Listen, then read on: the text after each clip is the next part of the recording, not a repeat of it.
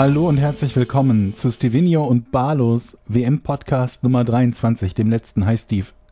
Das große Finale, ja, das Ende der Staffel quasi. Das, das, gro das große Finale, das Finale Furioso, aber erstmal haben wir noch ungefähr 45 Minuten reserviert für das Spiel um Platz 3. Kleiner Spaß.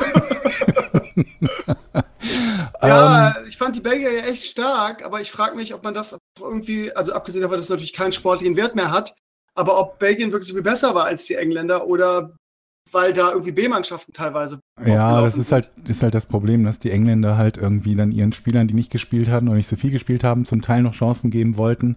Ja. Und ähm, ja, dann Belgien hat es, glaube ich, ernster genommen, weil es für sie das beste Abschneiden bei einer WM aller Zeiten. Also ist immer, sagst, sag, findest du das auch ko korrekt, aller Zeiten zu sagen, wenn man nur von heute bis in die Vergangenheit spricht?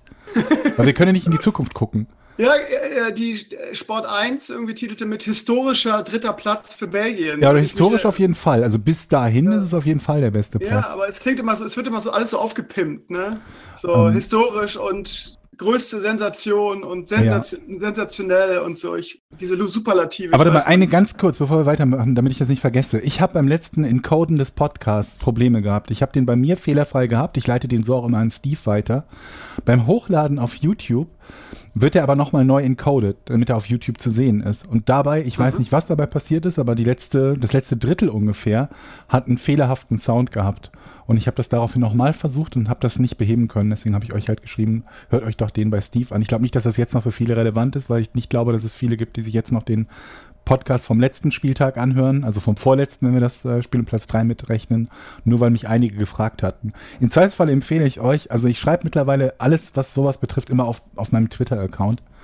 Also folgt mir am besten auf Twitter, dann guckt ihr kurz nach und wenn sowas ist, schreibe ich das dann immer da, weil es da am besten alle erreicht. So, ja, Belgien gegen, ähm, gegen England. 2 zu 0 für Belgien ist es ausgegangen, glaube ich, oder kamen nur noch mehr Tore? Ja. Und ähm, ja, also verdient, aber es ist halt immer schwer zu sagen, wie es mit der A11 aussieht und ja, und es ist halt so ein belangloses Spiel. Wir freuen uns für die Belgier, die sich ihrerseits freuen. Ich freue mich immer, wenn die Leute sich darüber freuen, weil ich glaube, England hätte sich zwar auch, naja, jetzt nicht extrem beschwert über den dritten Platz, aber deren Ziel war doch schon ganz, ganz klar, den Titel zu holen. Auch da habe ich so eine lustige Diskussion bekommen, dass, glaube ich, Gary Lineker geschrieben hat.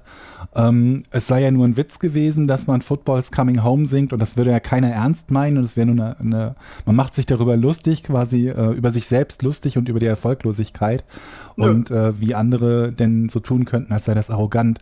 Da muss ich halt auch mal sagen, das musste den Engländern aber auch sagen, wenn sie das nicht ernst nehmen sollen, das mit Football's Coming Home. Und nicht daran zu glauben, dass man den Titel gewinnen kann, wenn man im Halbfinale steht, halte ich auch für sehr gewagt. Ähm, also ich finde, man darf das auch sagen. Ich finde, man darf das sagen. Ach, man, mein Gott, alle möglichen Leute haben ihre Lieder und ihre, ihre ja. Schlachtrufe und Hymnen. Man muss halt nur sich gefallen lassen, wenn man an jeder Stelle, überall, überall auf, auf Twitter oder sonst wo in den Social Media, jeder Kommentar irgendwo heißt Football is coming home, dass die Leute sich dann ein bisschen drüber lustig machen, wenn, ja. ähm, wenn du halt im Halbfinale rausfliegst. Ähm, Was ja eigentlich ein Riesenerfolg ist für die Engländer, wenn du dich mal die letzten 100 Jahre so gefühlt anguckst. Ja, aber ich glaube, also, also du, du, hast recht, es ist das beste Abschneiden seit, glaube ich, 86 oder so, seit oder 90. 90 waren sie im Halbfinale gegen uns. 86 ja. auch, ne? Also ich glaub, Und ich finde es auch, wie gesagt, ich finde es legitim äh, zu sagen, Football's coming home. Jeder, jeder, wie du schon sagst, jeder hat seinen Schlachtruf ja, oder wir haben gesungen, oder was auch immer. Aber dann so zurückzuholen und zu sagen, ja Leute, war nur Spaß, finde ich dann Ja, das ist, ist albern. Also ich meine, steht halt dazu, wir haben auch gesungen äh, 54, 74, 90, 2006, da ist nichts draus geworden, ja, dann hieß es 90, 2010. Als wir Weltmeister wurden, haben wir auch ge ge gesungen, die, die Argentinier, die gehen so. Also, ja, okay, das, das war nach der legitim. Weltmeisterschaft, das ist ja Ja, aber trotzdem, das Ganze, ist doch alles legitim, lasst sie feiern oder keine ähm, Ahnung, ich finde das alles. Ja, also äh, man muss halt mit so ein bisschen ähm, Banter, heißt es auf, auf, auf Englisch, glaube ich, ne, wenn man sich so ein bisschen, äh, ein bisschen flaxt, ähm, damit muss man wohl leben, wenn man rausfliegt. Und das haben alle hinter sich, die rausgeflogen sind. Ach. Und ähm, ja, also das, das noch zum Spiel um Platz drei Und jetzt gehen wir, steigen wir ein zum großen Spiel von heute. Und das war das Finale Frankreich gegen Kroatien. Ich bin sehr gespannt, was du dazu sagst. Sehr gespannt. Ähm, insgesamt muss ich sagen, ich fand Frankreich halt äh, naja, sie haben mich überhaupt nicht geschockt. Sie haben halt so gewonnen, wie Italien Turniere gewinnt. Ohne irgendwie ein einziges schönes Spiel zu machen. Nein, halt, sie haben eins gemacht, das schön war und das war das gegen Argentinien. Ja. Ähm, haben kein Spiel mit mehr als einem Tor gewonnen bis zum Finale und das können wir uns auch gleich nochmal angucken, wie da die Tore zustande gekommen sind. Und ähm, ich glaube, sie spielen eigentlich einen Fußball, der outdated ist, wie man so schön sagt, ne, der nicht mehr in Mode ist. Also so dieses, diesen Mauerfußball und hoffen, dass man vorne trifft. Haben trotzdem, nicht deswegen, sondern trotzdem die WM gewonnen. Und, äh, weil sie einfach gute Individualisten sind. Ja, weil sie natürlich wahnsinnig gute Spieler vorne eine haben. Eine irre starke Mannschaft sind. Aber ich glaube, sie hätten deutlich besser ausgesehen und uns allen mehr Spaß gemacht, wenn sie die offensiven Qualitäten, die die Mannschaft hat, genutzt hätten. Zumal sie auch die defensiven Qualitäten haben, um eine Mannschaft abzusichern, die nach vorne spielt. Ähm, diese Art von Fußball sieht man im Vereinsfußball quasi nicht mehr, zumindest nicht mehr erfolgreich. Der letzte, der das so ungefähr gemacht hat und so ungefähr spielen lässt, ist Mourinho. Und ähm, der war damit eine Zeit lang erfolgreich. Ich glaube, der moderne Fußball, der aktuelle, so in den letzten drei Jahren, sieht anders aus. Ähm, und äh, ja, wir können jetzt ja über das, das, Spiel selbst reden. Das war jetzt nur ein insgesamt Fazit über den Titel. Ich, ich habe äh, sehr eine, ein Interview mit Nagelsmann äh, ja. gelesen, der sich genau über dieses Niveau bei der WM äh, aufgeregt hat, weil so wie Franke haben ja viele gespielt. Mhm. Und es ist ganz interessant, dass du sagst, das ist outdated. Ähm, äh, ich weiß nicht, ob man das so definieren kann. Es ist auf jeden Fall optisch sehr unattraktiv und keine Ahnung, ey. Ja, darüber kann man, glaube ich, diskutieren. Das oh, ist, ich muss hier noch ein, noch ein Leerzeichen einfügen. Das Problem ist halt, dass ich glaube, dass viele Mannschaften ähm, so spielen, weil sie das Konzept Fehlervermeidung spielen. Weil sie sich halt denken, wenn, also solange ich keinen groben Fehler mache, habe ich gute Chancen, das Spiel zu gewinnen. Und bei starken Mannschaften ist das ja auch so, dass sie ja trotzdem die gute Chance haben, das zu gewinnen. Sie haben nur üblicherweise deutlich bessere Chancen, wenn sie so spielen, wie eine starke Mannschaft spielen sollte, nämlich versuchen, Tore zu machen und nicht nur versuchen, Tore zu verhindern. Italien hat lange Zeit so diesen extremen Defensivfußball geprägt. Ne? Die waren ja immer die Vorreiter dafür, sowohl genau. in der genau. Liga als auch im, im, äh, im internationalen Fußball. Und du hast halt viele Mannschaften bei einer WM, die nicht die Kapazitäten haben oder zu haben glauben, dass sie sagen, mit nach vorne spielen können wir mithalten. Und deren Default-Strategie ist immer zu mauern und zu hoffen, dass man damit glückliches 0 zu 0, 1 zu 1 oder vielleicht sogar einen glücklichen Sieg erreicht, ähnlich wie Korea gegen Deutschland. Das passiert immer wieder mal. Nur wenn du dir die Mannschaften anguckst, die in Ligen so spielen, sind das immer die Absteiger. Also üblicherweise sind das halt die Absteiger. Da ist natürlich eine Korrelation dabei, weil Mannschaften. Wobei Mourinho für den Scheiß auch massiv kritisiert wird von den eigenen Fans und so, ne? Der hat da eine Menge Gegenwind für diesen Fußball. Ja, Mourinho ist halt ist ein gutes Beispiel für, ein, für, ein, für einen Club, der eigentlich viel ansprechenderen und besseren Fußball spielen könnte der aber trotzdem diesen, diesen Defensivfußball spielt und damit nicht besonders viel Erfolg hat in der letzten Saison. Sie haben immer in die Champions League Quali ge gepackt, wobei es halt nicht wenige gibt, die sagen, ähm, das haben sie in erster Linie den guten Leistungen ihres Tor Torwarts De Gea zu verdanken, als äh, der besondersten, besonderen taktischen Raffinesse. De Gea hat um so, hat so unglaublich viel rausgefischt. Der ist der Torwart gewesen in England, der ähm, die das beste Verhältnis von Expected Goals zu tatsächlich kassierten Toren hat. Ich glaube, um plus 15 oder so hat er, also er hat weniger Tore kassiert, als zu erwarten war. Unter anderem aber nicht, weil, nur weil er so gut hält, sondern weil eben die Mourinho-Teams die Gegner zu schlechten Schusspositionen verleiten und das verfälscht diesen XG-Wert extrem. Okay. Ähm, also ich glaube halt, ich, ich, glaube, es wird noch ein bisschen dauern, bis, bis sich das zeigt, weil es immer noch viele Trainer der alten Kategorie gibt und man natürlich mit diesem alten Fußball auch noch Erfolg haben kann, gerade dann, wenn die Mannschaft genial ist. Und natürlich ist die französische Mannschaft fantastisch in allen Teilen. Ja. Ähm, und eine gute Mannschaft setzt sich halt nun mal oft durch, egal wie sie spielen. Aber ich glaube, man sieht es zu einem Großteil bei den im Moment äh, auf nationaler Ebene erfolgreichen Mannschaften, dass äh, der offensive Fußball und der Versuch, Tore zu machen, ähm, doch noch eine Spur mehr belohnt wird. Aber du siehst halt immer dumm aus, wenn es nicht klappt. Siehe Brasilien, die gegen Belgien gespielt haben, sich gute Torchancen rausgespielt, aber im Endeffekt das Spiel nicht gewonnen haben. Dann siehst du halt dumm aus. Dann sagt ja. dir jeder, ja, wer weiß, vielleicht wenn du defensiver stehst und so weiter und so fort. Dabei ignoriert man die ganzen Mannschaften, die gemauert haben und trotzdem rausgeflogen sind immer, ne? Das ist halt so. In man muss Fall, auch sagen, dass bei, diesem, bei dieser Weltmeisterschaft einfach viel für Frankreich lief. Wenn man mal vergleicht, ja. was wir vor vier Jahren für Mannschaften ausgeschaltet Schon alleine, dass die im Halbfinale nicht gegen Brasilien spielen mussten, lief für die. Genau, genau. Wir haben äh, Frankreich, Brasilien, Argentinien äh, rausge rausgepfeffert und in der Vorrunde gegen Portugal 4-0 gewonnen. Mhm. Ähm, und äh, wir reden hier auch nicht von dem Argentinien, was es heute ist, was mhm. vielleicht eines der schlechtesten Argentiniens seit langer Zeit ist, sondern gegen ein gutes Argentinien, ja. Und Frankreich, was hatte Frankreich, außer mhm. ein schlechtes Argentinien denn für, für ernstzunehmende Gegner? Also sagen wir mal jetzt vom, vom Fußballernamen her, mhm. ne? ja, Belgien. Wirklich, äh, ja, ja, ja, okay. Okay, aber ist auch kein ganz großer Fußball, kein, kein, ganz großer Name. Kann man natürlich darüber streiten, ob man sagt, ja, was kann der Frankreich dafür, dass alle großen Teams ein bisschen geschwächelt haben? Ne? Das ist natürlich dann auch ein Ja, Argument, ja, das ist aber wirklich auch ein Punkt. Ne? Also man darf ja, nicht vergessen, wie viele Mannschaften nicht überhaupt gar nicht in der K.O.-Runde waren, die eigentlich große Namen sind. Ja, Italien, ja. Deutschland, Holland waren nicht mal in der K.O.-Runde drin.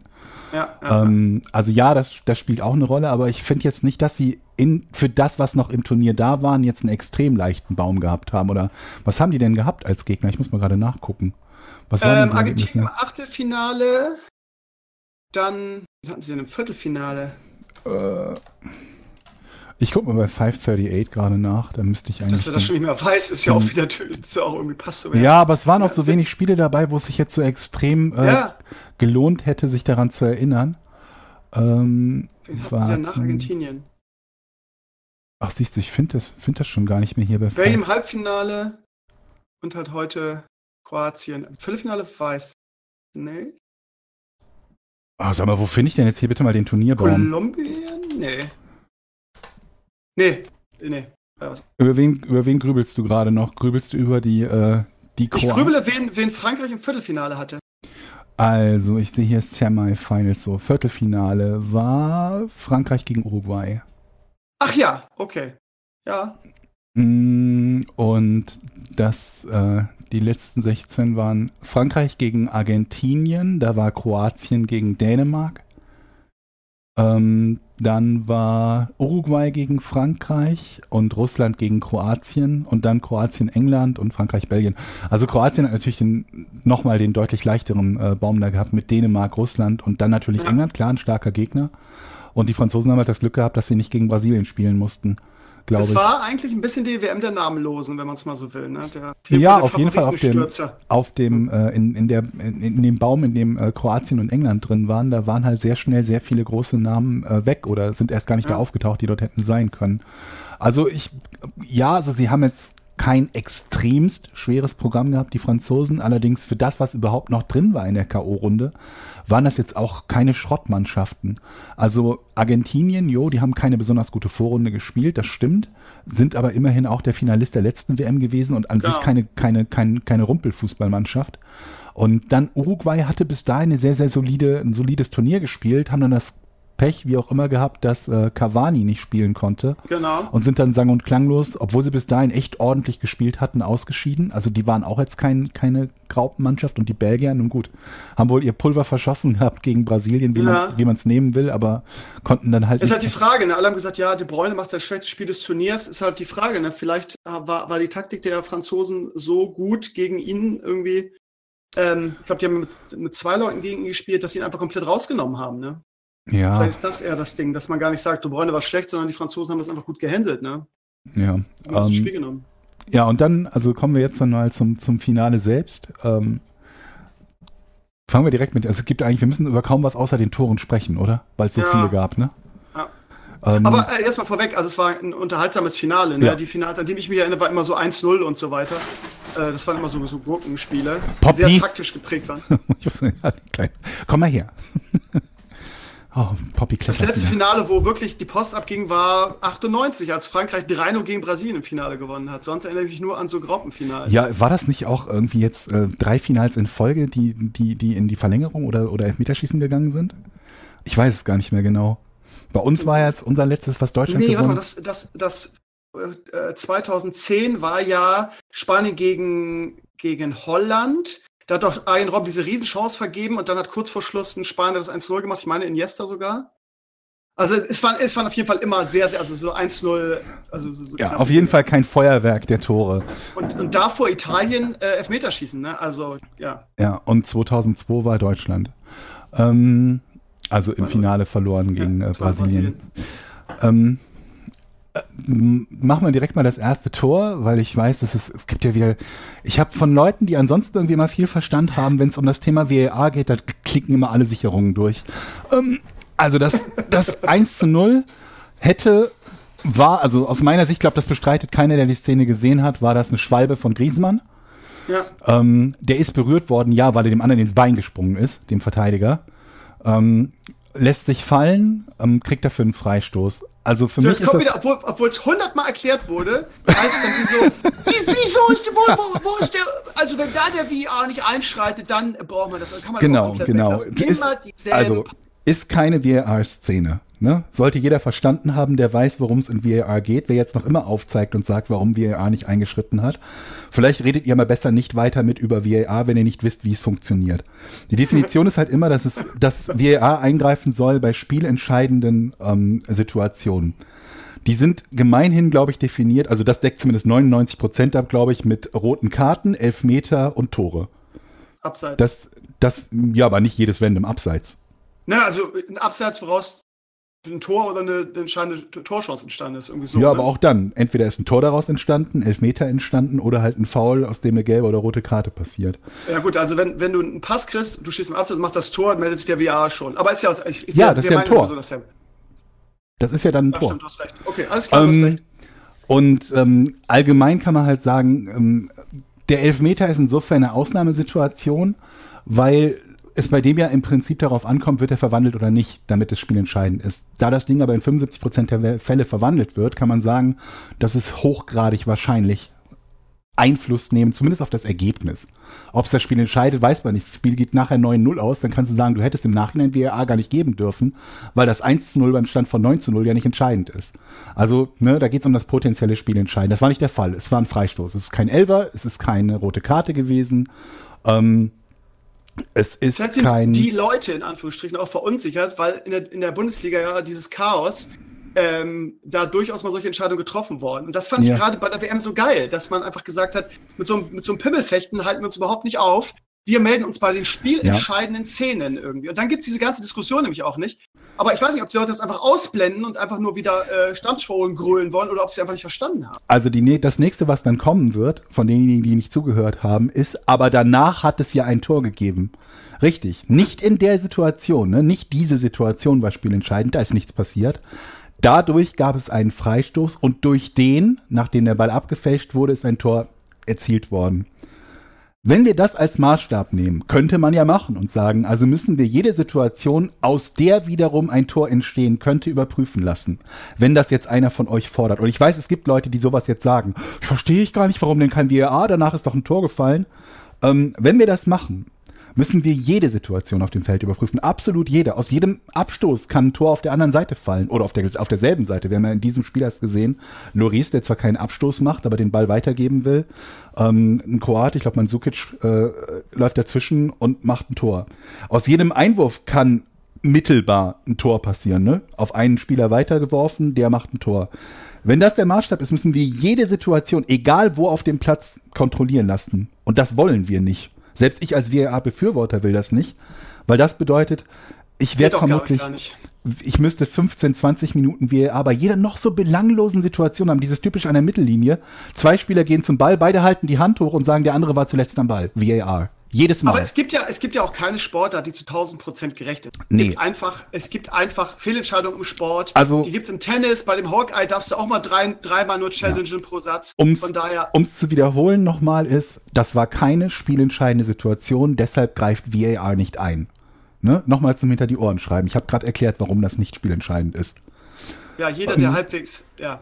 Haben hoffentlich jetzt alle jeder verstanden. Ähm, jetzt kann man sagen, okay, aber lass mich doch entscheiden, was ich für potenziell spielentscheidend halte und gebe dem Coach die Möglichkeit zu challengen. Kann man durchaus sagen, das wäre so eine Situation, wo ich sage, als Coach hätte ich das wohl gechallenged. Auch wenn ich glaube, dass es meistens nicht spielentscheidend ist. Griesmann kriegt sein Gelb und wir sind eine gefährliche Situation vor dem Strafraum weg, auch wenn die in der Mehrheit der Fälle, ich sag mal in 90 Prozent der Fälle passiert da halt kein Tor, ähm, kein Tor gibt. Kann man sich darüber überlegen, da musst du halt fragen, was, was, also wie oft und unter welchen Voraussetzungen darf der, darf der, der Trainer challengen? Gibt es Ja. irgendwelche? Weil ansonsten habe ich drei, sagen wir mal, drei Challenges pro Halbzeit, so ist es im Football. Ja, Dann hat die führende Mannschaft die Möglichkeit, dreimal das Spiel zu unterbrechen für eine Minute ungefähr. Das ist, glaube ich, die durchschnittliche Challenge-Dauer, anderthalb Minuten. Da hat die führende Zeitspiel. Mannschaft fünf Minuten Zeitspielzeit durch Challenges. Will ich da pro Halbzeit? Plus noch die Challenges, die die zurückliegende Mannschaft hat, die sie vielleicht machen will, weil sie glaubt, da kriege ich vielleicht einen Freistoß, da kriegt der Gegner vielleicht gelb, da möchte ich meinen Spieler einfach mal durchschnaufen lassen und die Zeit des Challenges als Timeout nehmen. Also das ist halt der schwierige Teil dabei. Kann man sagen, wir möchten vielleicht, dass jemand selbst challengen darf, aber das alles bedeutet, dass das, was die Gegner am wenigsten wollen, viele Spielunterbrechungen, deutlich mehr wird. Wir haben im Moment weniger als eine Minute Unterbrechung durch VAR pro Spiel. Weniger als eine Minute pro Spiel. Das ist nichts. Wenn wir, aber es ist viel zu viel. Wer macht den Fußball kaputt? Wenn wir, wenn wir, sagen, wenn wir sagen, wir geben dem, dem Spieler, äh, dem, dem, dem, dem, dem ähm, Trainer Challenges, dann können wir davon ausgehen, dass die Mehrheit dieser Challenges genutzt werden wird. Und selbst wenn wir nur drei Stück pro Spiel pro Trainer geben, wären das wahrscheinlich fünf bis sechs Minuten mehr VAR-Zeit, also eine Versechsfachung, fünf bis Versechsfachung der VAR-Pausen, dadurch, dass die Trainer die Dinger taktisch einsetzen. Du kannst ja niemandem vorwerfen. Du kannst ja nicht sagen, du darfst die hier nicht nehmen wenn du eine Einschränkung machst, dann widerspricht das ja genau dem Konzept, dass der Trainer selber entscheiden soll, ah, das ist mir hier aber zu brenzlig, die haben einen guten Einwurfspieler, äh, äh, ne, so Harald Kartemann oder wie sie alle hießen. Ähm, der, da glaube ich, da könnte sich eine Chance draus ergeben. Also das können wir nicht machen. Da müssen wir sagen, er darf jedes Mal challengen und dann challenge er halt völlig random. Ne? Dann sagt er halt, ja gut, hier ist der Ball ins Ausgegangen, äh, ich möchte das challengen. Also ähm, da gibt's keine leichte Lösung für, außer dass man halt sagt, wir stecken vorher ganz klar ab, in welchen Situationen das mit VAR passieren darf. Dementsprechend gibt es keine gelbe Karte, es gibt kein Rückpfeifen des Freistoßes und das ist kein VAR. Ganz, selbst. ganz wichtig, das ist kein VAR-Fehler gewesen, ne? VAR kann da ja. nichts machen, die dürfen da nicht eingreifen. Das ist einfach ein Schiedsrichterfehler. Den gibt es mit oder ohne VAR. Es ist ein Schiedsrichterfehler. Und das ist auch menschlich, das passiert. Und von es ist auch kein grober Fehler. Also das Ergebnis macht es ja nicht zu einem groberen Fehler. Ne? Also es war eine Situation, ich habe auf Anhieb auch sofort gedacht, na, haben sie Griesmann gefault, ui, das könnte gelb geben. Guck's mir nochmal an und stell fest, dass es nicht nur kein Gelb für den äh, in Anführungsstrichen Faulenden, es war nicht mal ein Foul, Griesmann ist abgehoben. Ja, ähm, aber das muss man ja als Schiri sehen, ne? Das muss man ja sehen. Ja, man sollte es sehen, ne? Aber du bist halt Ach, auch keine, keine Maschine. Ist doch auch naiv zu glauben, dass du jede Schwalbe durchschauen kannst. Die ja, es ist doch fast schon. Für mich ist es halt so, ähm, je eindeutiger das zu sehen ist, ohne Wiederholung und in Echtzeit, desto größer ist der Fehler. Für mich war das definitiv nicht eindeutig zu sehen. Als so. ich es gesehen habe, habe ich sofort gedacht, oh, da haben sie den aber umgen umgenatzt, den Griesmann, und habe gedacht, der Verteidiger von äh, Kroatien kriegt gelb. War meine erste ja, Reaktion. Das ganze, diese ganze Diskussion wäre hinfällig, irgendwie, wenn sich der Mandzukic, der für Kroatien ja. spielt, das Ding nicht selber reinlegt irgendwie. Diese ganze mhm. Diskussion wäre hinfällig gewesen. Ja, hätte, wäre, wenn, damit stand es ja. dann 1 zu 0. Genau. Und ähm, die nächste, in Anführungsstrichen, strittige Situation ist der Elfmeter für Frankreich, aus dem das 2 zu 0 resultiert. Ähm, genau. Ursprünglich vom Schiedsrichter nicht gesehen und nicht gegeben. Und ähm, ich habe mir das angeguckt, direkt die erste Zeitlupe und sofort getwittert, noch bevor der Typ zum, der Schiri zum VAR-Kästchen gegangen ist, das wird ein Elver. Ja, das war auch ein Elver. Verstehe also, die ganze Diskussion auch nicht. Das war ein ja. klarer Elfmeter. Ja, also. Er vergrößert, vergrößert seine Körperfläche der Regel nach, ist das ein Elfmeter, Punkt. Also, wenn man sich die ganzen Elfmeter von diesem Turnier anguckt, ist das Einzige, was mildernd hätte sein können, dass man sagt, der Ball wird kurz vorher so stark abgefälscht und abgewehrt, dass er irgendwo hinkommt, wo der Spieler nicht damit rechnen kann, getroffen zu werden. Aber das ist da nicht der Fall. Der hat seine Hand dahin bewegt, wo der Ball mit hoher Wahrscheinlichkeit sein wird. Und da ist halt nicht viel dran zu deuteln. Also würde, wäre das Ding erst sofort als Elver gegeben worden, hätte niemand gesagt, das ist kein Elver. Niemand. Die einzige Diskussion, die es gab, war ja, weil es ursprünglich nicht Elver wurde und erst nach VAR-Ansicht zum Elver gegeben wurde. Und ähm, diese ganze Diskussion ist so müßig. Also äh, bei beiden Toren hat, äh, hat der Videoschiedsrichter alles richtig gemacht. Das kann man drehen und wenden, wie man will. Das, was man, der einzige Teil, den man diskutieren kann, ist, ist das Ding so eindeutig ein Elver, dass ich die ursprüngliche Entscheidung revidieren muss. Für mich war das so, also in Echtzeit, boah, schwer zu sehen, kaum zu sehen, in Zeitlupe ganz eindeutig zu sehen. Deswegen ist so meine Folgerung, wenn der Schiedsrichter sich selbst korrigiert, also sagt, meine eigene Entscheidung, das macht man ja auch nicht so ganz gerne, meine eigene Entscheidung war komplett und eindeutig falsch. Ähm, dann muss er dafür gutes Bildmaterial haben. Und ich fürchte, dass ein bisschen mit reingespielt hat, dass er die Möglichkeit hat, sich das in Zeitlupe anzugucken. Die Zeitlupe soll normalerweise nicht benutzt werden, um, ähm, na, wie soll man sagen, die Schwere des, des Vergehens zu werten, sondern um sowas wie den Punkt des Kontaktes zu sehen. Also zu sehen, berührt er den überhaupt mit der Hand. Dafür also das Ding ist, dafür ist doch der Videoschiedsrichter da, genau für sowas. Nicht irgendwie, um den Schiedsrichter zu sagen, du bist ein Nupp und das keine Ahnung, sondern um den Schiedsrichter zu unterstützen und eine Szene, die in Echtzeit vielleicht so schnell abläuft, dass man es nicht hundertprozentig sehen kann, weil man vielleicht falsch steht. Hast du es auch nicht? Das war wieder, das war die zweite Entscheidung, die ich auch in Echtzeit nicht gesehen habe, dass es da ein Handspiel gab. Genau, und für einen Schiedsrichter, der daneben steht, aus dem Spiel raus, wie gesagt, da kannst du mal einen falschen Winkel erwischen, ist es halt super, super, super schwer zu sehen. Und genau dafür ist, ist der Videoschiedsrichter da. Genau dafür. Das ist ein Musterbeispiel.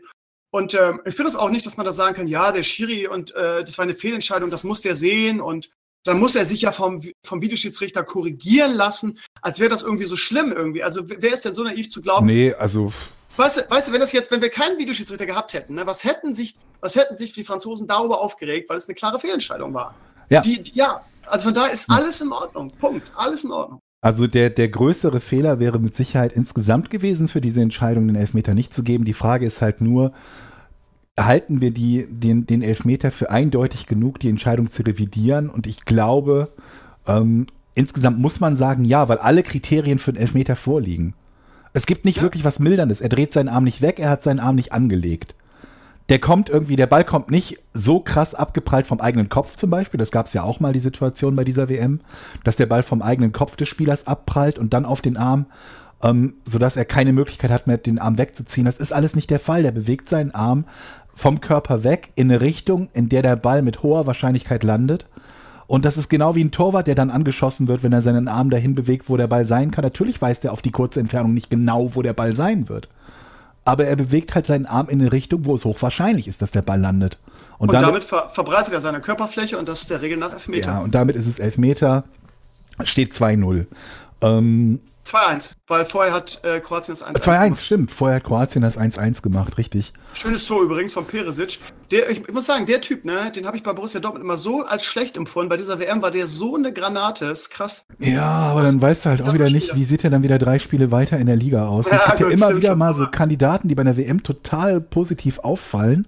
Und dann, dann wechseln sie irgendwie und dann siehst du sie in der Liga und die machen kein einziges Spiel Ja gut, aber Götz ist ja wirklich hauptsächlich durch das Tor aufgefallen. Ist ja nicht so, als ob der eine insgesamt fantastische WM damals gespielt hätte. Ja, das stimmt. Das vergessen immer auch viele. Ne? Als wäre der irgendwie, der war ja eigentlich immer Ergänzungsspieler und ist eingewechselt worden. Aber egal. Ich 2-1 steht's da, ja? Ja, 2-1, aber Halbzeit. Und ich muss sagen, zur Halbzeit fand ich dieses Ergebnis ähm, sehr unbefriedigend, weil Kroatien für mich in der ersten Halbzeit, ich würde nicht sagen, klar die bessere Mannschaft war, aber auf jeden Fall mehr Ball hatte, äh, mehr am Drücker war, die größeren Chancen hatten. Also ähm, ich fand Kroatien in der ersten Halbzeit die bessere Mannschaft. also man darf halt nicht vergessen, dass, dass Frankreich zu dem Zeitpunkt mit einem Torschuss zwei Tore gemacht hatte. Ne? Ja. Also sie hatten ja, einen Schuss aufs Tor zu dem Zeitpunkt und zwei Tore. Also das drückt relativ deutlich aus, irgendwie wie verdient diese 2-1-Führung Ja, sie haben gefühlt ist. in der ganzen K.O.-Runde, also bis zur zweiten Halbzeit zumindest, haben sie nur Tore durch Standards gemacht. Es ist ja. unfassbar, dass die, ich habe gedacht, jetzt werden die Weltmeister irgendwie als Standardkönige. Ja, das wäre England fast genauso gegangen. Ne? Also England ja. war ja auch eine Mannschaft, die fast nur Standardtore gemacht hat. Ich sag ja, komische WM, komische ähm, aber, aber, Anfang der zweiten Halbzeit ähm, fand ich, Frankreich, hat es sich Frankreich wirklich verdient. Das war ja, ich will nicht sagen eine Hinrichtung, aber das war ja wirklich dann auf einmal, war das sehr beeindruckend. Wie, also, so beeindruckend fand ich das auch nicht. Sind zwei Tore gefallen von 25 Meter Fernschüssen. Die Dinger gehen einmal von 30 Dingern, von 30 Fällen aber rein. fandest du auch, dass der kroatische Torwart bei, den, bei diesen beiden Toren sehr schlecht aussah? Ah, sagen wir mal so, dass man überhaupt auf, von der Position Tore kassiert, ja. ist nicht sehr Passiert also gerade das Ding von Mbappé, wir reden hier nicht von einem Elfmeter, sondern wir reden hier von, keine Ahnung, wie waren das, 20 und er springt halt nicht mehr, er bleibt halt einfach stehen. So, und ich habe, mein erster Gedanke war, äh, Manuel Neuer in Topform 2014 hält den fest. So, nach dem Motto. Ich, ich weiß es nicht. Ich, ich, ich weiß es nicht. Ich kann das, also wie gesagt, ich kann das Torwartspiel dann zu schwer zu, zu beurteilen. Ich kann nur sagen, wenn, wenn von, wir uns die, Pogba fand ich jetzt auch nicht wenn so wir uns die XG-Map angucken für das Spiel oder die Expected Goals, hat Frankreich ja. in diesem Spiel 0,3 gehabt. Was? Plus den, plus den Elver. Der Elfer ja, stimmt, selber. keine klaren Torchancen waren. Der Elfer ist 0,75 ungefähr oder 0,78 oder so, aber ansonsten 0,3. Die haben quasi keine klaren Torchancen gehabt und die beiden Tore waren eigentlich auch keine klaren Chancen. Die Dinger, siehst du, Toni Kroos macht von den Schüssen 20 Stück im Turnier und trifft keinen. Und, äh, oder doch, hat er einen getroffen. Na, er hat einen Freistoß nee. reingemacht, ne? Freistoß Aber von diesen, von der Position haben die Deutschen, glaube ich, 30 Torschüsse gemacht und keinen getroffen. Die Franzosen machen innerhalb die von. Die waren jetzt auch nicht ultra, ultra platziert oder ultra hart. Also ich, ich fand schon, dass der Torwart da. Äh, sie waren halt, sie waren halt drin. Sie waren halt drin, ne? Also das war, für mich war es halt nicht so, als ob Frankreich sich jetzt tonnenweise gute Torchancen erspielt hatte. Sie haben halt zwei Fernschüsse gehabt, die reingehen zu, also Aber top. sie waren auch zu diesem Zeitpunkt drückend überlegend. Also das, ja, du hast zwar recht, was die Torschüsse angeht, das waren jetzt keine klaren Chancen, aber ähm, genau, sie haben ja. nichts, sie haben zu dem Zeitpunkt nichts zugelassen oder nicht viel zugelassen von den Kroaten. Die kamen erst danach wieder ins Rennen, aber wenn du beim 4 zu 1, also nach dem 4 zu 1 erst wieder in Tritt kommst, ist es halt also ein bisschen schwierig. Also nach dem 4-1 habe ich getwittert, Gratulation zur, zum WM-Titel Frankreich. Und kurz nachdem ich den, den Tweet abgeschickt kam hatte, das kam das Ding von Loris und äh, dann war auf einmal, war das wieder so, klack, ein anderes Spiel, auf einmal war, war wieder Kroatien überlegen. Mhm. Aber leider kam danach nicht mehr so richtig viel. Und dann ging auch wieder das, das Zeitspiel los der Franzosen, wo ich mich auch frage, ja. Leute, ihr führt 4-2, ihr seid quasi Weltmeister. Muss das jetzt sein? Das erste Mal bei dieser WM sagt ein Kommentator, nämlich Belareti, dieses Zeitspiel geht mir auf die Nerven. Mhm. Oder beziehungsweise muss das sein? Oder das, ist das erste Mal, wo ich gedacht habe, endlich sagt es mal einer Danke. Ja, aber da haben wir neulich schon drüber gesprochen. Solange das so hochgradig effektiv ist, das zu ja, tun. Ja, ja. Stimmt schon. Das ist genau wie mit, dem, mit der Situation von Griesmann, der sich das, äh, das 1 zu 0 quasi ermogelt im Nachhinein betrachtet, ne? der sich zumindest den Freischuss ermogelt. Wenn, wenn, das habe ich zumindest irgendwie so zu dem Zeitpunkt gehört oder irgendwo auf Twitter gelesen, es noch keine einzige gelbe Karte beim Turnier gab für eine Schwalbe, ähm, dann ja, musst du dich nicht wundern, dass er sowas macht. Ob er nun da an den Ball rankommen kann oder nicht, wenn er springt, kriegt der Gegner mit Glück sogar gelb, er kriegt den Freistoß. Er hat nichts zu verlieren. Mit, mit ganz viel Pech kriegt er selber gelb. Ja, der Mann hat das ganze Turnier so gespielt. Von daher, ja. Von daher, was, was sollen wir uns da noch drüber aufregen, ja. solange, solange das so erfolgreich ist und solange die Schiedsrichter nicht einschreiten, oder die Regel, die Regeln nicht ein, weil die Schiedsrichter machen oft nur das, was die Regeln hergeben. Solange die Regeln nicht einschreiten gegen das krasse Zeitspiel und gegen die Schwalben, müssen wir damit wohl weiter leben. Ob sie jetzt komplett spielentscheidend waren, ist schwer, aber ich sag mal so, ohne das, ohne das 1 zu 0 nach der Griesmann-Schwalbe und mit Gelb bereits für Griesmann, ähm, ist es halt doch noch ein anderes Spiel. Ja. Zwei Erkenntnisse. Erstens, äh, liebe, liebe Franzosen, es tut mir leid, weil in vier Jahren werdet ihr in der Vorrunde ausscheiden bei der WM. ja. Und die zweite Erkenntnis ist, dass wir im, unser nächstes Länderspiel im September gegen äh, als äh, vorheriger Weltmeister gegen amtierende Weltmeister in der mhm. Nations League spielen. 9. September ist es, glaube ich, unser nächstes Länderspiel. Deutschland gegen Frankreich, ich glaube in Deutschland. Ja, alter Weltmeister gegen neuer Weltmeister. Da da bin ich gespannt drauf. Das ist mega, mega spannend. Also die, die, ja. also auf das Spiel freue ich mich auch sehr, weil ich mich halt frage, spielen die Franzosen so weiter? Denn das ist halt, also gegen. Das ist halt die Frage, wie ernst sie dieses, diese Nations League nehmen, ne? Ich denke, man kann sich da irgendwie auch für das nächste Turnier mit qualifizieren oder so. Weiß ich nicht mehr. Ich meine, ich glaube nicht. Wir haben das doch, ich habe doch die, wir haben doch die Regeln, glaube ich, äh, vorgelesen. Ich meine nicht. Siehst du, da habe ich schon so gut zugehört. Ich dachte, das wäre, ich dachte, da ging es irgendwie nee. auch unter anderem um die Qualifikation. Ich meine, ich habe das im Hinterkopf, dass ich das auch mal gehört habe, dass man sich dafür qualifizieren kann, aber ich weiß es einfach. In den Regeln stand es auf jeden Fall nicht drin. Aber es wertet halt, und da, das ist ja auch die, die Intention, man kann natürlich sagen, ja, Kommerz und bla und blub und wieder, wieder noch einen Wettbewerb kreieren. Die Spiele sind eh schon kaputt. Aber ich meine, was sollen die denn machen? Auf der einen Seite jammern alle rum, irgendwie, ja, Freundspiele sind langweilig und scheiße und gegen die Düllegegner und so weiter. Jetzt werten sie es auf zu so einer Liga, jetzt jammern die Leute auch wieder rum dass es den nächsten Wettbewerb gibt. Aber man kann es ja sowieso nie allen recht machen. Ähm, in diesem Fall ist natürlich echt ein geiles Spiel, alter gegen neuer Weltmeister. Und dann darf man auch gespannt sein, ob wen Yogi dann einlädt. Und ich glaube, wir Deutschen, gerade nach dieser in Anführungsstrichen Schmach, werden das dann auch ein bisschen ernster nehmen vielleicht. Und äh, vielleicht gibt es dann auch eine Woche vorher Trainingslager und so weiter. Vielleicht noch mal eine ganz nette Anekdote nebenbei. Ähm, der Gottnack, mein, mein Internetkumpel, hat mir heute, mich heute darauf hingewiesen, dass die nächste WM in vier Jahren im November anfängt. Der hat nämlich, hat nämlich nachgeguckt, wann das Eröffnungsspiel ist. Das ist 2022 im November. Und ich habe mich gefragt, wie machen die das mit der Bundesliga? Unterbrechen die die Bundesliga, fangen die früher an und gehen dann früher in die Winterpause? Ja, eigentlich ist das der, der größte Skandal, ja, obwohl ist es ein größerer Skandal als Russland und Deutschland, die die WMs gekauft haben. Wahrscheinlich haben alle die WMs in den letzten 20 Jahren gekauft, man weiß nicht. Aber Katar ist halt für uns für uns Retro- und Nostalgiker und Fußballromantiker halt echt so ein Genickschuss im November. Moin, moin, ey. Das kann da was werden. Ja, also ich kann es mir irgendwie auch noch nicht vorstellen. Für mich ist die WM halt typischerweise das Ding, was halt nach der, nach der Saison im Sommer stattfindet und nicht im November. Vor allen Dingen, äh, die, die Katar, die haben Handball auch schon so gemacht. Die hatten die Hand, Handball-WM und haben sich dann so eine Nationalmannschaft zusammengekauft was ich auch ganz spannend war, äh, warum das überhaupt geht. Jetzt hört man schon wieder, dass sie im Fußball was ähnliches machen und äh, so, so talentierte junge Spieler von, von irgendwelchen Nationen sich einkaufen und denen die Staatsbürgerschaft geben. Ich bin mal gespannt irgendwie. Ich hoffe, das wird nicht wieder so ein Turnier, wo dann Katar irgendwie mit ihren äh, bunt zusammengewürfelten Multikulti-Truppe dann ähm, ja, weit kommen werden. Aber ich, ich sehe es schon kommen, ehrlich gesagt. Beim Handball war es auch so. Aber beim Handball gibt es, glaube ich, auch andere Regeln, wann man für eine Nation spielen darf. Im Fußball ist ja so, wenn du einmal für die eine Nationalmannschaft gespielt hast, bist du festgespielt. Ja. Das ist im Handball, glaube ich, anders. Also bei Pflichtspielen ist es so im Fußball. Wenn du ein Pflichtspiel gemacht hast für eine A-Nationalmannschaft, dann darfst du nicht genau. mehr für eine andere spielen. Genau. Und, Von daher, äh, mal gucken. Ja. Ja, ja keine, keine, Ahnung. Ich hoffe nicht, dass das irgendwie, dass das Zukunft hat, so ein, so ein komisches Winterturnier. Also ich verstehe halt auch, ich habe keine Ahnung, was passiert, dass, dass so ein Land wie Katar halt eine WM bekommt.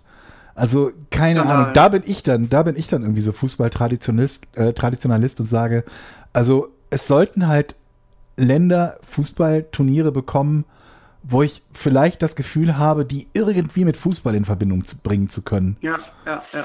Also Katar, fällt dir ein einziger Spieler in der Geschichte der, der des Fußballs ein, der aus Katar kommt? Natürlich nicht. Aber das Ding ist auch, weißt du, wir sind aufgewachsen, ich sage ich spreche jetzt einfach mal in deinem Namen, mit ähm, Turnieren, wo auch das Land, wo diese WM war, das Turnier gefeiert hat als Gastgeber. Erinnere dich an 2006, ich weiß nicht, ob du es mhm. auch so in so super Erinnerung hast, wo ganz Deutschland zwei Wochen gefeiert hat und man wirklich das Gefühl hat, hatte, ja jetzt als Deutscher ist natürlich schwierig zu sagen, aber wirklich zu Gast bei Freunden war ja das Motto. Und so fühlte es sich an. Wir haben zwei Wochen gefeiert. Äh, das war wunderschön. Da hat man also als Land, als Gastgeber irgendwie sich gefreut, dieses Turnier zu haben. So. Und das gehört dazu. Und das scheint ja jetzt auch irgendwie durch die FIFA oder durch die UEFA auch keine Rolle mehr zu spielen. Die nächste EM ist irgendwie in ganz Europa, wo ich auch denke, muss das sein? Warum nimmt man, warum nimmt man Land diese, oh, Entschuldigung. Diese, gar kein Problem. Warum nimmt man einem Land diese Freude weg, so ein Turnier ausrichten zu dürfen? Und über Katar brauchen wir, glaube ich, nicht reden. Ich glaube, da gibt es niemanden da draußen, der das in irgendeiner Weise nachvollziehen kann und sagen würde, das haben die sich verdient. Ja, ich glaube, es ist echt ein großes Problem, dass halt diese gesamten Verbände, soweit ich es weiß, bei allen, bei allen Abstimmungen hat halt jeder Landesverband die gleiche Wichtung. Ob das jetzt irgendwie der Landesverband von Deutschland oder England ist oder der von Burkina Faso, die haben alle die gleiche Wichtung und die gleiche Stimmenanzahl. Und so kommen halt solche Dinge dann eben zustande. Wenn man das noch nur halbwegs vernünftig gliedern würde, dass man sagt, naja gut, es sollten vielleicht die Mega-Fußballnationen ähm, ein bisschen mehr Wichtung haben als ein Land, das 17 aktive Fußballer hat und, und gerade erfunden wurde. ähm, also, von aber Red ja. Bull, von Red Bull, gerade erfunden. ja. Aber naja, wenn das halt nicht so ist, dann ist natürlich klar, du hast wie viel 200 Mitgliedsstaaten in der, in der FIFA oder so. Ja, aber die müssen auch irgendwie Stimmen kriegen. Irgendwie niemand, der irgendwie nicht ein paar Millionen Ja, aber da ist es doch so irgendwie. Da hast du so ein, so, ein, so, ein, so ein Guffelland und weißt, wenn du denen jetzt eine Million gibst, dass, dass die ihren eigenen Fußball fördern können, dann, dann, dann können die aus der einen Wiese, die sie haben, wo normalerweise die Nationalmannschaft draus spielt, schon mal einen Sportplatz bauen und haben noch ein bisschen Geld übrig. Und dann kommen halt Wenn du dann hörst, wie die in Katar die Stadien gebaut haben und dass da reihenweise Leute ums Leben gekommen sind, weil ja. die da unter menschenunwürdigen Be Be Be Bedingungen da bei Hitze irgendwie äh, die Stadien hochziehen müssen. Ja, nicht nur Hitze, sondern auch die oh. kompletten Sicherheitsbedingungen. Ja, genau, das auch noch, ja. Und da gehen da Leute drauf, weil sie irgendwo runterfallen oder irgendjemand hat einen Hitzeschlag gekriegt, weil er irgendwie, weil die da nicht zu trinken geliefert haben, was man da so für, für, für, für Sachen liest und hört. Das ja, ist ja, ja Hanebüchen. Und da, dann, ja, aber dann mal die Eier zu haben und zu sagen, wir nehmen euch den Scheiß wieder weg, ja, dann wollen die ihre Millionen zurück. Das kannst du auch nicht machen. Ich habe ehrlich gesagt eine Zeit lang wirklich erwartet, dass irgendwann jemand einsieht und sagt, hör mal, das mit Katar, ja. Weltmeisterschaft, die nicht glaub, mal, die nicht mal ne? im Sommer stattfindet, das machen wir mal rückgängig. Die kriegt jetzt irgendwer anderes, der in der Lage ist, die relativ kurzfristig auszurichten. Also meine Hoffnung war, als Platte abgelöst wurde, dass der, der Neue ja. dann bei Verstand ist und das tut, aber scheinbar ist es ja irgendwie immer nur sehr, sehr Blatter, der jetzt irgendwie sich ein neues Gesicht hat transplantieren lassen und es hat sich ja eigentlich nichts verändert ja. mit dem Neuen. Im Gegenteil, der hat jetzt, kam jetzt auf die super Idee, die WM noch aufzustocken. Das kann ja auch was werden. Ja, aber die gute Nachricht ist, lieber Barlo, ähm, an meinem Geburtstagswochenende, nämlich 24. bis 26. August, beginnt die Bundesliga wieder. Woo! Ja. Mit einem Heimspiel von Werder Bremen gegen Hannover 96 und Fortuna Düsseldorf und einem Heimspiel gegen den FC Augsburg. Ja, Woo! Augsburg war auch unser erster Gegner beim letzten Mal, als wir in der Liga waren, an die Liga gekommen sind. Und ein Sieg, einer der wenigen Siege, die Düsseldorf damals hatte. Ja, fangt ihr gleich mit dem Heimspiel an, ist so super.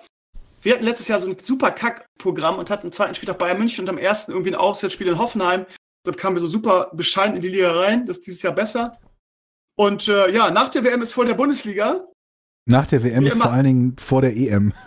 ja, das auch noch. Und eine Woche vorher ist dann ja auch schon DFB-Pokal. Und ja, jetzt kann ich mich wieder auf die Bundesliga freuen und diese WM abhaken, die so als deutscher Fußballfan bis, also ich muss ehrlich sagen, Ballo, das ist auch ein Kompliment an dich, bis auf diesen sehr, sehr schönen und spaßigen Podcast eigentlich nicht viel zu bieten hatte. Ich meine das ganz ernst. Ja, aber es ist aber, glaube ich, auch einfach so, wenn man Fan von, von einer Mannschaft ist und die scheidet halt einfach sang- und klanglos in Ja. der Vorrunde raus, dann ist das halt nicht mehr so die Riesen-WM. Wobei unseren, unseren einen Moment, den kann uns keiner nehmen, den hatten wir auch, als Toni Kroos das Ding in den Winkel gezirkelt hat, da hatten wir wenigstens diesen einen, einen Moment. Ich weiß noch, wie das Hurricane explodiert ist. Das Ja. war, Ähm, den, den einen Moment hatten wir wenigstens. Sind, sind wir mal irgendwie gespannt, was sich noch so im, im Zuge der Weltmeisterschaft noch im, was da noch im DFB passiert und mit der Nationalmannschaft passiert und auch mit den Spielern und dem Kader. Da Und was mit dem ja Videoschiedsrichter passiert für die nächste Saison?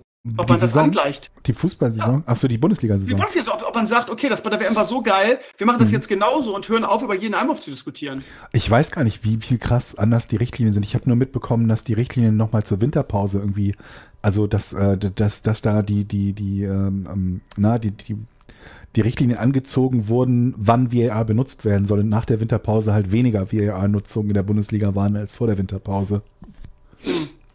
Die sollen Also- das einfach eins zu eins von der WM so übernehmen. Ich finde, das macht so am Ja, meisten was- Sinn. Und dann hast was- du diese ständige Diskussion auch nicht mehr. Was ich mir wünschen würde, ich gebe ja ungern den, den, den Leuten, die sich über alles aufregen, äh, ähm, viel, viel Recht oder viel Platz. Aber was ich mir wünschen würde, ist, dass die ähnlich wie im Fußball, äh, wie im Football, dass der Schiedsrichter seine Entscheidung mit dem Mikrofon, über das Mikrofon ähm, bekannt gibt. Dass er halt sagt, das hier habe ich aus dem Grund entschieden. Genau, das wird im Football gemacht. Mikro und das können die an- und Genau. ausschalten und dann Genau. sagen sie, was jetzt, was jetzt gerade abging und warum die, die, die Flagge geworfen Also wurde. es gibt halt vor allen Dingen zwei Dinge, die dann, die dann sehr unterschiedlich sind. Ähm, von der Logik her, das eine ist halt, dass er halt sagt, ähm, ich bestätige eine Entscheidung, weil ich gesehen habe, dass sie 100%ig richtig ist. Ne? Das ist dann eine Bestätigung von, okay, es ist richtig, wie ich gepfiffen habe. Oder aber es gibt die Situation, dass er halt sagt, ich bestätige die Entscheidung, weil ich keinen eindeutigen Beweis dafür habe, dass sie falsch ist. Und das ist, glaube ich, für einen Fan ein, ein großer Unterschied, das zu wissen.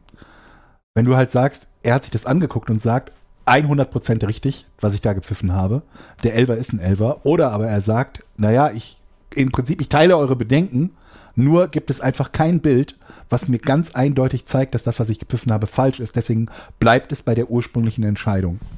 Und ähm, ja, oder auch wenn es halt nur diesen, diesen, ähm, diesen, ich weiß gar nicht, wie das heißt, es ist ja auch VAR, wenn er nur über Funk informiert wird, dass die Entscheidung richtig war, aber dafür wird, glaube ich, auch nicht mal das Spiel angehalten, wenn mich nicht alles täuscht.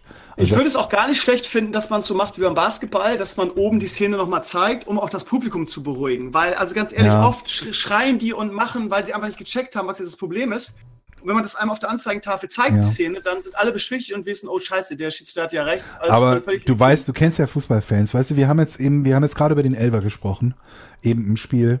Und ich wette, es gibt mindestens 20 Prozent der, der Fernsehzuschauer, gerade wenn sie es mit Kroatien halten, werden sagen, das ist kein gemäß- gewesen. Ich würde sogar sagen, von den Kroaten oder denen, die die Kroatien die Daumen drücken, sind es 25 oder 30 Prozent. Deshalb, selbst wenn du sowas zeigst auf einer Anzeigetafel, sagen wir mal, das Spiel findet jetzt, also das ist, ist für die, gegen die Heimmannschaft gepfiffen dann rastet da ein Block gerade von, von, von Fans komplett aus und sagt, ist doch nie im Leben, Leben ein Handspiel gewesen. Aber das tun sie sowieso. Das tun sie sowieso. ja, ja. Ich weiß schon, warum du das haben willst in der Situation, wo du glaubst, dass das beruhigen kann, aber ich kenne halt diese, dieses, dieses Geschrei halt auch immer, wenn, wenn bestimmte Szenen auf dem Videowürfel im Football wiederholt werden und die Fans im Football in den USA, das sind ja so Couch Potatoes, wenn man das mit Fußballfans vergleicht.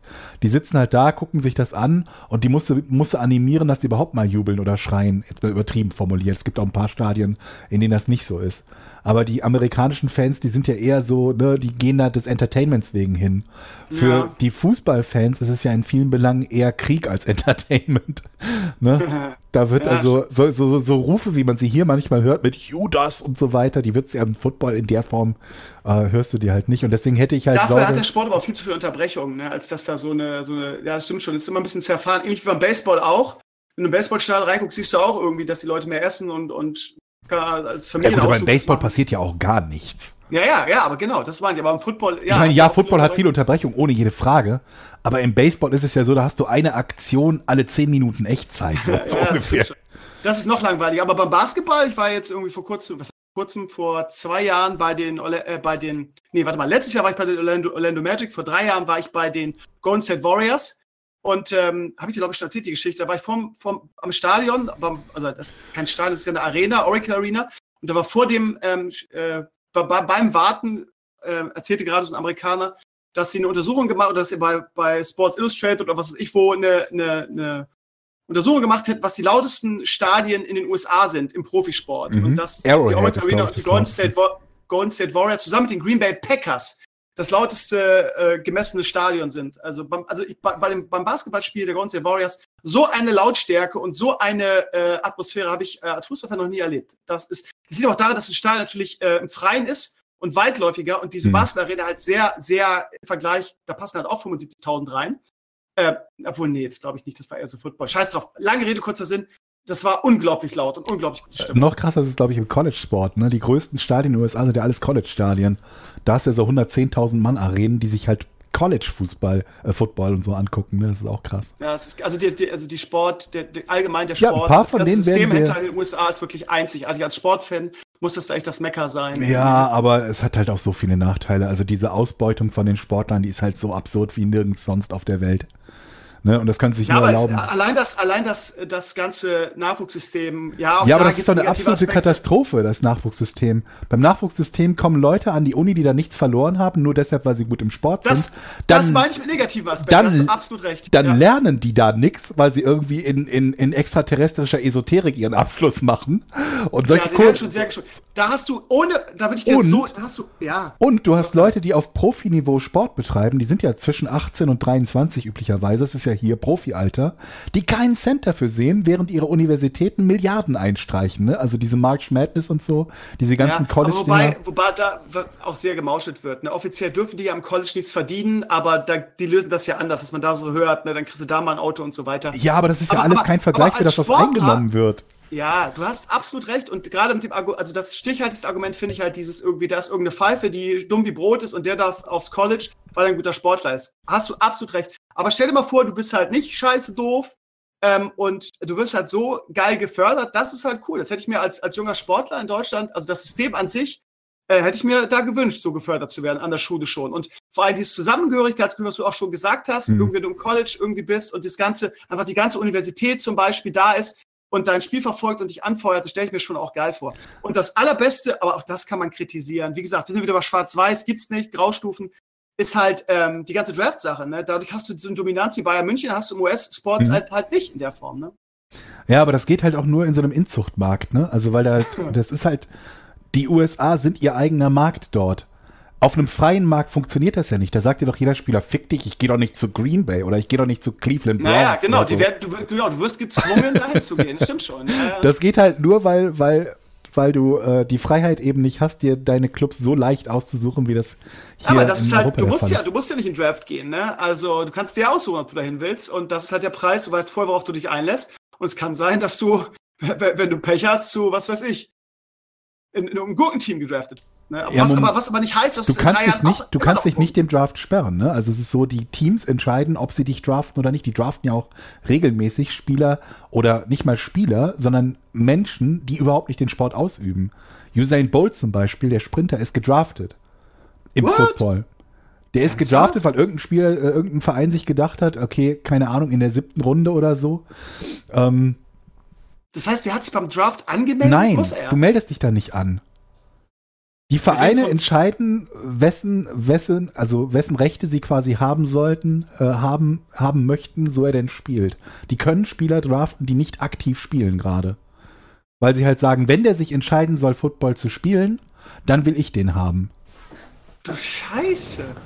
Aber was ist denn, was, was ich jetzt, wenn du jetzt, kann man, ich bin ein geiler Basketballspieler, irgendwie ja. bin, bin äh, gerade mit, mit, mit der Universität fertig, habe irgendwie an den, an den NCAA Playoffs teilgenommen, March Madness oder wie das Ding heißt kann ich dann sagen, nö, ich, ich habe gar keinen Bock, äh, beim Draft dabei zu sein. Das kann ich doch. Ähm, naja, also trotzdem wird ein Verein dich draften. Ja, aber ich muss da nicht spielen. Richtig. Ich kann einfach sagen, ja, das stimmt. Absolut. Ja, okay. Du kannst sagen, okay. ich habe überhaupt keinen Bock dazu. Es gab ja auch Spieler, die in der NBA und NFL gedraftet wurden. Charlie Ward zum Beispiel. Ich weiß gar nicht, ob der von der NFL gedraftet wurde. Er hat auf jeden Fall im College Football gespielt. Ich kann mich, und dann bei den New York Knicks, bei den New York Knicks hat er dann äh, Basketball gespielt weil er Quarterback war und ich glaube sogar Heisman Trophy Winner, wenn mich nicht alles täuscht. Wie hieß der nochmal der, der mit den 49ers den Super Bowl gewonnen hat und dann im Baseball auch? Nean Dean Sanders, weißt du das noch? Ähm, der war gleichzeitig Super Bowl Champion und hat die, äh, hat den, den, die Weltmeisterschaft bei, bei Baseball gewonnen. War das, bei beidem. Das kann sein. Er war, glaube ich, sogar relativ gut bei beidem, im Gegensatz zu genau. Michael Jordan, der eher relativ nicht so gut war. Aber das liegt auch daran, dass, glaube ich, diese Kombination von Baseball und Football ähm, mit den Saisons ganz gut funktioniert hat, weil Football genau. eine riesenlange Offseason hat und man in der Zeit zumindest zum Teil irgendwie Baseball spielen konnte oder so. Ähm, aber ja, also du, du kannst, du musst als Spieler nirgends spielen. Dich kann niemand zwingen dazu, für ihn Basketball zu spielen oder Football zu spielen. Es ist nur so, dass Bestes du. Beispiel ist vielleicht, äh, wie heißt der Moritz äh, Wagner, der jetzt ja bei den ähm, bei dem College äh, Universal Ding äh, bis ins Finale kam mit seinen, ich glaube, Michigan und hätte noch ein Jahr College spielen dürfen, aber hat gesagt, nö, er meldet sich jetzt schon zum Draft an und ist auch gedraftet worden und spielt jetzt zusammen mit LeBron James bei den Los Angeles Lakers. Ähm, ja, das ist ein anderes Ding. Also du kannst halt, normalerweise wirst du ja nach deinem vierten College, ja, also nach dem Abschluss halt, ähm, genau. kannst du dich anmelden.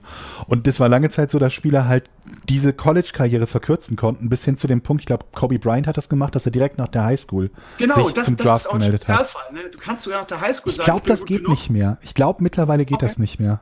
Aber, Macht ja auch Sinn vielleicht, ne? Naja, aber auf der anderen, ja, also ja, macht Gut, insgesamt durchaus Kobe Bryant ist jetzt nicht, nicht ein positives Beispiel dafür, dass es Sinn macht, aber grundsätzlich, grundsätzlich macht es Sinn. Ähm, ähm, aber es ist halt so, ähm, dass dich kann halt niemand zwingen. Wenn dich die Lakers draften und du sagst, ich möchte auf gar keinen Fall für die Lakers spielen, dann musst du nicht spielen. Dazu kann dich keiner zwingen. Du darfst nur nirgends anders spielen, bei keinem anderen. Ja, also zumindest in den USA. Das kann sein. Kanada. Ja, genau. Ich glaube, die anderen Vereine sind natürlich nicht daran gebunden, wenn du jetzt irgendwo in Griechenland oder so Basketball spielen Na, willst. Eben. Aber äh, in den USA, wenn du in einem NBA-Verein spielen wollen würdest, dann müsste der halt sich einem, mit einem Trade, also mit einem Tausch einigen, ähm, dass er sagt, okay, du willst nicht für den Verein spielen, komm zu uns, aber dafür kriegt ihr eben, keine Ahnung was, einen Spieler, einen Draft-Pick. Ja. ja. So. Äh, ein bisschen abgerutscht, ne? Ja, weit vom Thema, vom Thema abgekommen. Ja, aber einer der, wir haben ja bald, also das war gar nicht, insofern gar nicht so weit vom Thema, weil die USA ja schon die nächste Weltmeisterschaft, äh, also nicht die nächste, aber eine Weltmeisterschaft bekommen wird und ausrichten wird. War das jetzt, warte, welche war denn das jetzt? 26? 26, glaube ich, ne? Okay, ja, mit Mexiko und Kanada zusammen. Ja. Und ähm, die MLS ist gegründet worden zur Fußballweltmeisterschaft 1994. Also als die USA die 94er WM bekommen haben, haben sie das nur unter der Voraussetzung, dass sie eine eigene Profiliga an den Start bringen. Und die hatten in den 70er, 80er Jahren schon Profiligen, wo auch Beckenbauer gespielt hat, wo Pelé, Pelé gespielt hat. Genau. Breitner, glaube ich, auch kurz, weiß ich gar nicht mehr genau.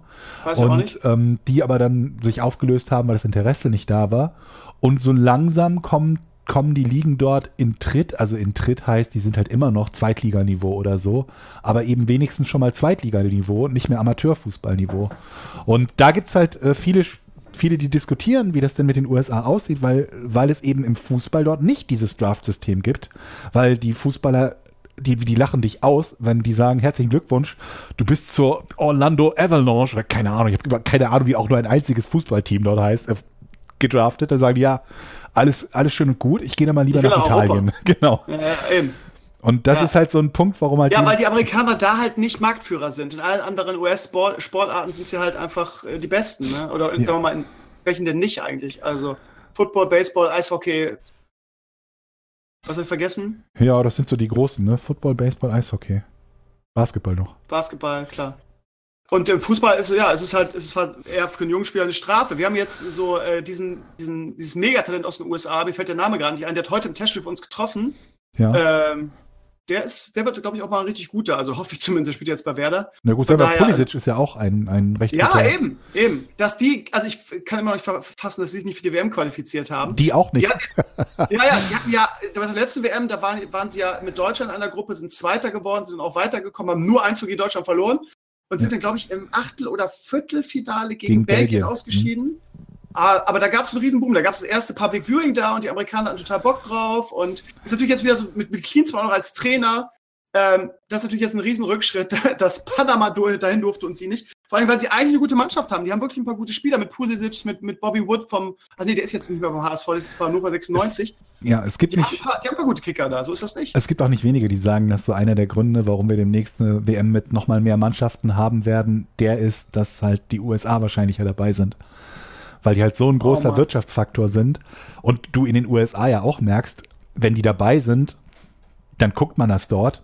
Zumindest ein bisschen, also verglichen. Siehst du, jetzt weißt du auch, warum bei uns keine WM-Stimmung aufgekommen ist, Barlo. Weil die, die USA, USA nicht, dabei, dabei Jetzt verstehe ich das erst. Alles klar. Aber ich muss immer ein bisschen lachen, wenn du die amerikanischen Fans siehst, liest und hörst mit ihrem We believe that we will win. Ne? Also wir glauben daran, dass wir gewinnen.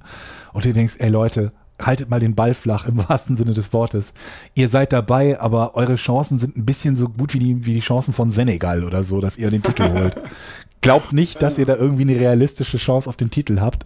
Und dann, ja. aber dann kommen die nächsten wieder sagen, aber Leicester City und aber Griechenland. Ja, ja, dieser blinde Glaube der Amerikaner ist irgendwie putzig. Ne? Nee, es ist gar nicht mal der blinde Glaube. Es ist eigentlich, finde ich, bei den Amis ist es vielmehr diese Überheblichkeit. Dieser Glauben, dass, äh, weil sie in ihren selbst erfundenen Sportarten, die sonst auf der Welt niemand spielt, die Nummer eins sind, das ist jetzt übertrieben, die Sportarten ja. werden auch mittlerweile woanders gespielt. Ähm, aber trotzdem gewinnen sie da nicht immer. Die äh, Griechen haben doch, glaube ich, waren das die Griechen? die mal einen, äh, eine Olympische Spiele gewonnen haben.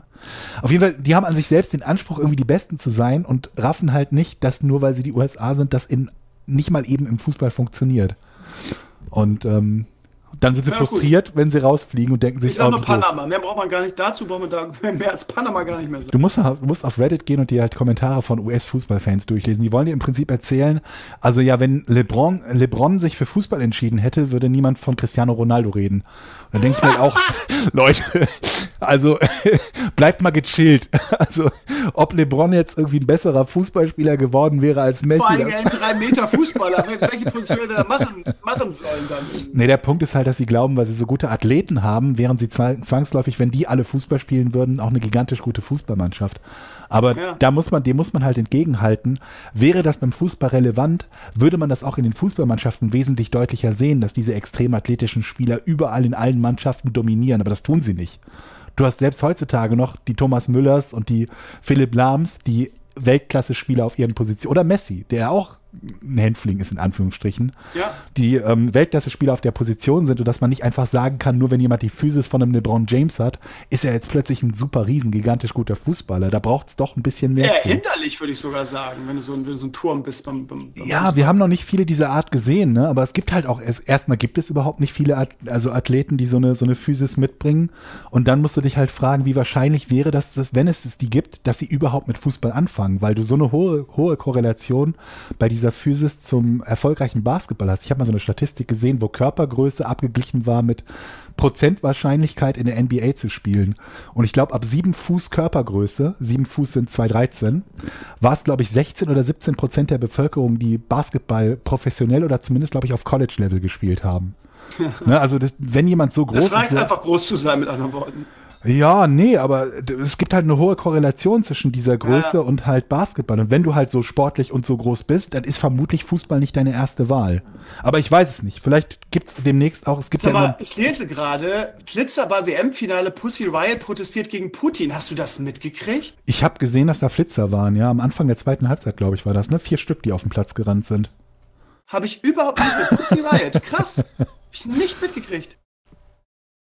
Aber ich, also ich, ich habe nicht mit, deren Message habe ich nicht mitbekommen. Ich habe nur gesehen, dass da welche waren, aber ich glaube, die, ähm, die Bild. wahrscheinlich Putin einfach persönlich erschossen direkt auf dem Platz. Die Bildregie ist, glaube ich, auch immer angehalten, bei solchen Flitzern halt überhaupt nicht ranzuzoomen. Weil die haben ja immer irgendwie eine Message, die sie irgendwie, entweder sind sie nackt und haben es dann auf den Hintern oder auf die Brust oder auf den Bauch geschrieben, oder sie haben halt irgendwie ein T-Shirt mit der Message an und um nicht zu motivieren, dass andere das machen, zeigt man diese Message nicht und halt halt, entweder zeigt man die gar nicht und zeigt zu dem Zeitpunkt nur das Publikum oder man zoomt halt zumindest nicht ran. Zum Abschluss nochmal die Nachricht, kommt auch gerade frisch rein, dass Modric zum besten Spieler des WM-Turniers gewählt wurde. Ja. Kein Franzose, sondern Modric, finde ich auch schön. Irgendwie hat er verdient, finde ich. Mhm. Und ja, mehr Informationen habe ich nicht. Tut mir leid. Ja, ich habe auch keine Ahnung, wann diese Wahlen stattfinden, ob die möglicherweise sogar schon vor dem Finale gewählt werden oder so. Ich muss immer an 2002 denken, als, ja, genau, das wird mich vor dem Finale gewählt und da war Oliver Kahn, 2002 der Spieler des Turniers. Der hat bis, um, bis zum Finale auch unfassbar gehalten. Hat dann aber ausgerechnet im Finale, irgendwie, wo er schon, schon der Spieler des Turniers war, diesen mega Patzer irgendwie gegen, gegen Ronaldo, was das Gegentor verursacht hat. Äh, da haben sie Bra Brasilianer viel, äh, sich viel drüber lustig gemacht dann danach. Ja, ja, klar. Also wenn du es vorher vor dem Turnier, also vor dem letzten Spiel machst, dann kann immer noch alles Mögliche passieren. Verstehe ich auch nicht warum, aber war wahrscheinlich, weil sie es dann wirklich nach dem Finale direkt übergeben wollen und ich da haben sie ja nicht mehr so ein ja. Zeitfenster, so ein großes, ne? Naja. Gut, Barlo. Das ja. war unser WM-Podcast. Ja. Hat Spaß gemacht. Das hat ja. Spaß gemacht. Und wir haben noch ein bisschen Zeit, bis die Liga anfängt. Und dann können wir uns überlegen, ob wir vielleicht auch einen Liga-Podcast machen oder nicht. Gucken wir mal. Genau, wir gucken. Wir schnacken Du ziehst um, ich ziehe auch jetzt um Ende des Monats. Dann äh, ja. mal gucken, wenn das dann, durch ist. Dann re-evaluieren wir. Alles klar, so machen wir das. Danke vielen, euch fürs Dank. Zuhören, macht es gut. Tschüss. Tschüss.